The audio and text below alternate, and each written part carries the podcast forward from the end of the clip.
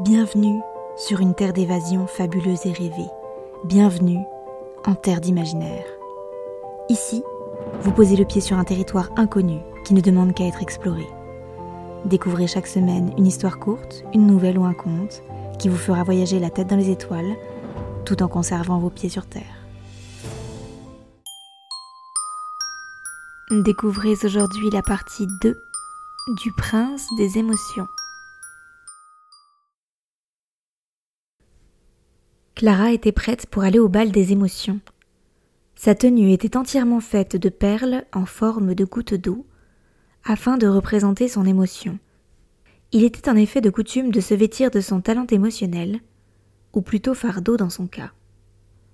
Alitéa portait, elle, un ensemble vert. Les deux jeunes filles avaient peu de moyens, mais elles auraient pu tromper n'importe quel aristocrate vêtu d'aussi beaux attraits. Elles se dirigèrent donc vers le palais du maire pour assister au bal.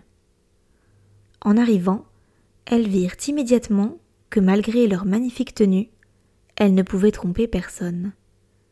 Toutes les émotions représentées par l'accoutrement des invités étaient synonymes de bonheur, d'exaltation, de plaisir ou encore d'espièglerie, sauf les leurs. Les invités se retournaient sur leur passage, et Clara commençait à se sentir mal à l'aise. Alitéa, quant à elle, ne s'était jamais sentie aussi bien. Elle, qui avait envié si longtemps ces bourgeois, se retrouvait enfin parmi eux. Elle parvint donc rapidement à se faire une place et laissa Clara seule avec sa robe de larmes. Ne sachant que faire, elle partit visiter les lieux afin de s'isoler de cette joyeuse foule. Tous ces rires et ces regards moqueurs l'avaient attristée, ou bien était-ce la pleine lune qui approchait? Le palais du maire était splendide. De magnifiques tapisseries ornaient les murs et la finesse des dessins qui y étaient représentés était époustouflante. C'est beau, n'est-ce pas? dit une voix dans son dos. C'était Phileas. Il ne regardait pas le mur, mais la fixait elle. Je n'ai jamais rien vu de tel, se contenta-t-elle de répondre. J'allais vous dire la même chose. Votre émotion est singulière. Je ne la connais pas. Pourriez-vous me la décrire? Le jeune homme la regarda avec une curiosité sincère, dépourvue du jugement habituel des autres convives. Clara expliqua alors la nature de sa tristesse, de ses larmes, ainsi que de la solitude qui l'envahissait pendant ces moments sombres. À sa grande surprise, Phileas écoutait attentivement, sans sourciller ni juger. Il semblait presque désireux de connaître sa peine. Savez-vous pourquoi on me surnomme le prince des émotions? lui demanda-t-il en voyant son regard perplexe. Car la joie n'existe pas sans la peine, et, pourtant, je la ressens.